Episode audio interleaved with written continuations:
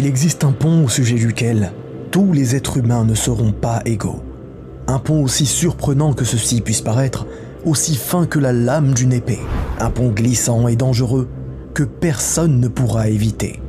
Un pont où l'obscurité règne et où la pénombre est effrayante. Après que le jugement soit passé, que le livre des œuvres de chaque personne soit remis, chaque personne aura pour épreuve de traverser ce pont nommé Es-Sirat. Que se trouve-t-il en dessous de ce pont Ni plus ni moins que l'enfer. Ardent, effrayant, à une distance indescriptible et vertigineuse, mais pourtant brûlant au plus près de ce pont. Qui passera ce pont? L'ensemble de l'humanité, sans qu'aucun n'y manque, conformément à la parole d'Allah dans la sourate Maryam au verset 71, lorsqu'il dit Il n'y a personne parmi vous qui ne passera pas par l'enfer, car il s'agit là pour ton Seigneur d'une sentence irrévocable.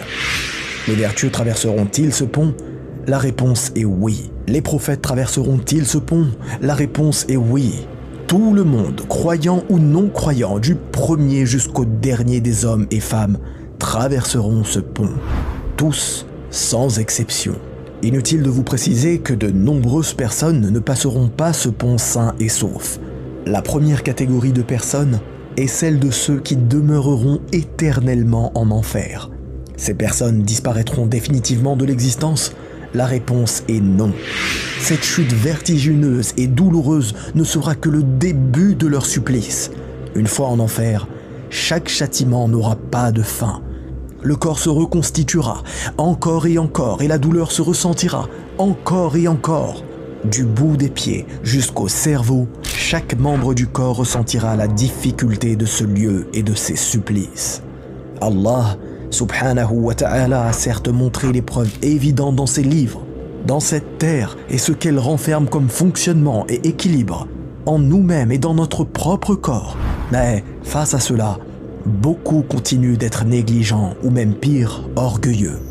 Allah subhanahu wa ta'ala nous a prévenus à travers la description de ce lieu, son caractère effrayant, son châtiment douloureux. Mais face à cela, beaucoup ont haussé les épaules et préféré l'amour de ce bas monde. Allah subhanahu wa ta'ala nous a fait attester tous, du premier jusqu'au dernier des hommes, qu'il est notre seul Seigneur. Il nous a fait naître sur une nature saine. Il a envoyé à toute personne une source de guider à saisir tout au long de notre vie. Mais pour beaucoup, la réponse est toujours la même.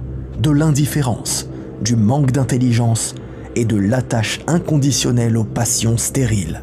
Qui pourra dire qu'il n'a pas été prévenu? Qui pourra dire qu'il est victime d'injustice? Personne, non. Au grand jamais, personne. Deuxième catégorie de personnes, ceux qui soit n'iront jamais en enfer, soit y séjourneront un certain temps uniquement. Je parle bien entendu de ceux qui ont cru en la vérité et choisi de s'y conformer un minimum. Et lorsque je dis un minimum, je parle de ceux qui ont concrétisé leur tawhid et ne sont pas morts en ayant associé Allah à qui que ce soit ou quoi que ce soit. Conséquence, Certains arriveront au bout du pont, puis au paradis, et d'autres tomberont du pont vers l'enfer, puis, après avoir été châtiés, ils entreront au paradis. Parmi ces gens, certains traverseront le pont à la vitesse d'un éclair, ou d'une étoile filante, à la vitesse du vent, ou d'un cheval au galop. D'autres auront la traversée beaucoup plus difficile, et dans la pénombre auront à leurs pieds une lumière qui éclairera leur chemin. Ceux-là sont certes ceux qui auront réussi et construit leur vie future lorsqu'il était encore temps.